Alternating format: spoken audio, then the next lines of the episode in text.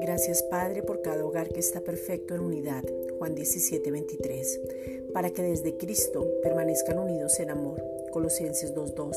Llenos de palabras de sabiduría con inteligencia en todo y fortaleciéndose el uno al otro. Con entendimiento para edificar sus hijos en este tiempo y reteniendo la palabra implantada para mostrar al mundo la diferencia.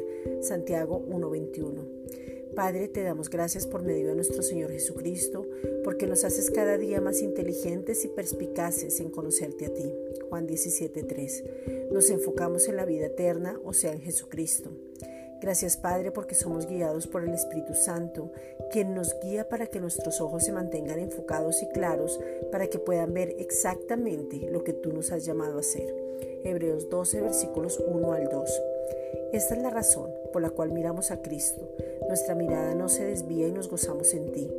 De esta manera podemos comprender la inmensidad de tu gloriosa forma de vida que tú tienes para nosotros, tu misma clase de vida, esa vida soy, esa vida en abundancia, Juan 10:10, y lo extraordinario de tu obra en cada uno y nos das energía sin cesar y fuerza sin límites. Esa vida es la vida, vida eterna y vida en abundancia. Juan 10:10b. Gracias Padre, porque podemos caminar en ese amor nacido de un corazón limpio y de buena conciencia y de fe no fingida, y no nos dejas desviar. Primera de Timoteo 1.5. Gracias damos al que nos fortalece día a día y nos ha tenido por fieles a la predicación del Evangelio. Primera de Timoteo 1.12. Y nos permite manifestar su gracia abundante que es en Cristo Jesús. Primera de Timoteo 1.14. Gracias porque al abrir nuestra boca podemos llevar la palabra fiel y verdadera digna de ser recibida por todos, que es Cristo Jesús vino al mundo para salvar a los pecadores. Salmo 81.10.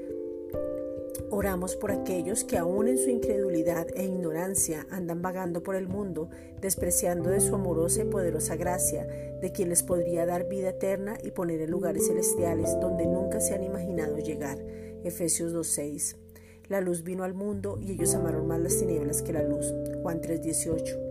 Por eso te pedimos, Padre, en el nombre de Jesucristo, que sus ojos del corazón sean alumbrados para que puedan ver y tomar una decisión. Efesios 1, versículos 17 al 23. Gracias, Padre.